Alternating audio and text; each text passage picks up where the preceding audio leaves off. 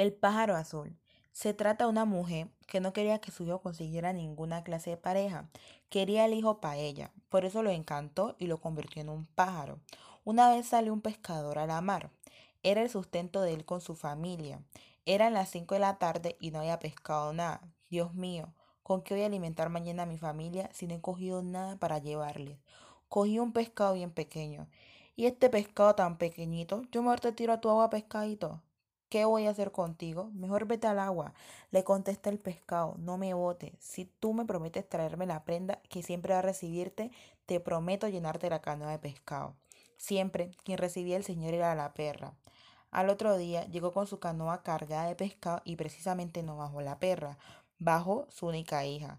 Tan pronto la vio, se puso a llorar muy desconsolado, pero no le dijo nada y tampoco a la esposa. No comió. La mujer toda intranquila le dijo, ¿qué te pasa, esposo? ¿Qué tienes, Juan? ¿Por qué no me cuentas qué te acongoja? No, mujer, tranquila, no tengo nada. Papi, ¿qué te pasa? Papá, yo nunca te había visto así. Hoy creo que tienes algo. ¿Tienes una mala racha? No, mi hija, no tengo nada. Tranquila. Al otro día tenía que irse de madrugada para salir a pescar. Le dijo a la hija que se levantara porque le iba a acompañar a la mar. La mujer le dice, ¿a la mar? Pero cuando acá tú llevas a nuestra hija a pescar, mm, hoy voy a ir con mi hija. Se fue con su hija. En media mar estaba cuando vio que salió un tronco de palo del fondo del mar. Ahí tenía que colocar a la niña. Tenía 14 años. Con dolor de su alma cogió a la niña, la sentó en el tronco de palo porque era un compromiso. A lo que montó la niña en el palo, ella se puso a llorar y él también. Y el palo dio la vuelta y se fue al fondo del mar. La niña se encontró en un palacio. Todo lo que pedía estaba ahí. Comida, ropa.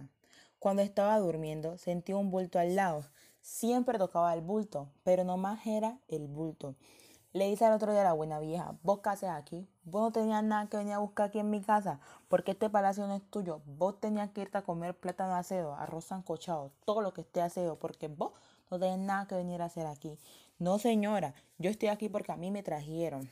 Esa noche durmió la muchacha de nuevo y siempre ella sentía el bulto al lado. Le dice al otro día a la buena vieja, te voy a dar este cabito de vela para que vos, cuando sientas ese bulto al lado, prendas la vela y alumbré qué es lo que está ahí a tu lado. La muchacha, como era obediente, prendió la vela y se quedó embelesada. Miró en el ombligo del hombre todas las ciudades de este mundo, embelesada ella mirando. En eso cayó una gota de vela al tronco y dijo, un quejido muy profundo y dice, estaba para desencantarme, pero la gota de vela me ha vuelto a mandar a lo más profundo del encanto. Al otro día, la muchacha amaneció tirada en un desierto, se desapareció el castillo, todo, cuando Pram, la vieja, así te quería ver. Vos creíste que eso era tuyo, eso no era para siempre, te dije que se ocupara la mansión. Le dijo, si no te querés morir de hambre, tenés que morirme estos tres bultos de maíz, hacer mazamorra y envuelto. Cuando vuelva, tiene que estar todo listo. Se cogió esa muchacha a llorar. Ay, Dios mío, yo cómo voy a moler todo este maíz. Yo nunca he molido maíz. Yo nunca he hecho un envuelto. Dios mío, ¿qué voy a hacer? Cuando oyó una voz del aire que le dijo, niña, ¿por qué llora? Porque la buena vieja me ha dicho que si no muelo todo este maíz y hago todos los envueltos y la mazamorra, pena de mi vida. Tranquila, vete a acostar, que cuando llegue todo estará molido. Así fue. Cuando llegó la vieja, estaban todos los envueltos calientes, la olla de mazorca y el resto de maíz quebrado. Ay, voy a decirte esto. No, de mí no te vas a. Ahora te voy a poner una prueba más dura y si no me la haces, pena de tu vida. Al otro día le dijo, ahora tenés que ir con esta cernidora a secarme ese río, a secarle el río buena vieja, a secarme el río. Y si no, pena de tu vida, se fue la vieja, se fue la muchacha con la cernidora. Ay, Dios mío, ¿cómo voy a secar el río con una cernidora? Este río, a secarlo con una cernidora, llora y llora cuando ram oyó una voz en el aire. Niña, ¿por qué llora? Porque la buena vieja me ha dicho que tengo que secar el río y si no lo seco, pena de mi vida. Tranquila niña, vete a acostar que ahora mismo está el río seco. Así que cuando hmm, se secó el río, aparecieron caimanes Todas las fieras, cuando la vieja se asomó, se la iban a comer. No, no, no, no, no. Ahora mismo hundilo, hundilo, hundilo. Que me come, me come, me come. Ram. Hundió el río de nuevo. Vos tenés que seguir con lo que te tengo que decir que hagas. Y si no lo haces, pena de tu vida. Al otro día, que fuera al monte a cortarle la leña para tres meses. Dios mío, ¿cómo voy a cortar leña para tres meses? Se fue al monte. Cuando en el yo una vez que le dice, niña, ¿por qué llora? Porque la buena vida me ha dicho que si no corto leña para tres meses me mata. Vete a tu casa, niña. Que ahora está esa leña ahí. Está la vieja dormida cuando oyó, hueprum, se hundió la casa de la leña. Uy, ¿qué pasó? ¿Qué me va a tumbar la casa? Tenga cuidado. Y vos acá toda esa leña. Esto no acaba aquí, ahora mismo. Vas a ver. Al otro día, le dijo, baja al monte y me busca todas las plumas de todos los pájaros del mundo, especialmente del pájaro azul. Y si no me lo traes, pena de tu vida. Ay, Dios mío, yo ni siquiera conozco al pájaro azul. ¿Usted lo conoce, buena vieja? ¿Cómo no lo voy a conocer? Si no lo conociera, no te estaba mandando a traer. Y me lo tenés que traer aquí. Así que esa muchacha se fue al monte llorando. Dios mío, yo no conozco todos esos pájaros. ¿Qué voy a hacer? Cuando yo una voz que le hice del cogollo de un árbol. Niña, ¿por qué lloras?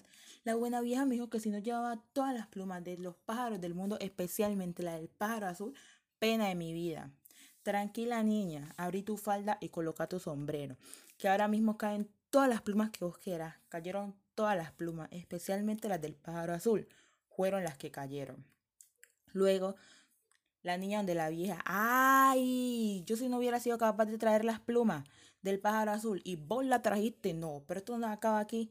Vos ahora tenés que seguir con tu trabajo, porque si no, vas a ver, le dijo. Vas a dejarme esa batea llena de carne donde mi hermana, allá en el otro pueblo, y si no la dejaste morir. Se fue la niña. Cuando iba a montarse al puente, oyó una voz que le dice, sigue nube, mira el puente, está sucio, lávalo. Encontraste perro bien chandoso, báñalo y cúralo. Encontrás a un viejito leproso, aquí está el jabón, la cura para que lo bañe y lo cure, no vayas a fallar. Se fue la niña, lavó el puente, lo dejó bien amarillo, lavó los perros y los curó bien curaditos.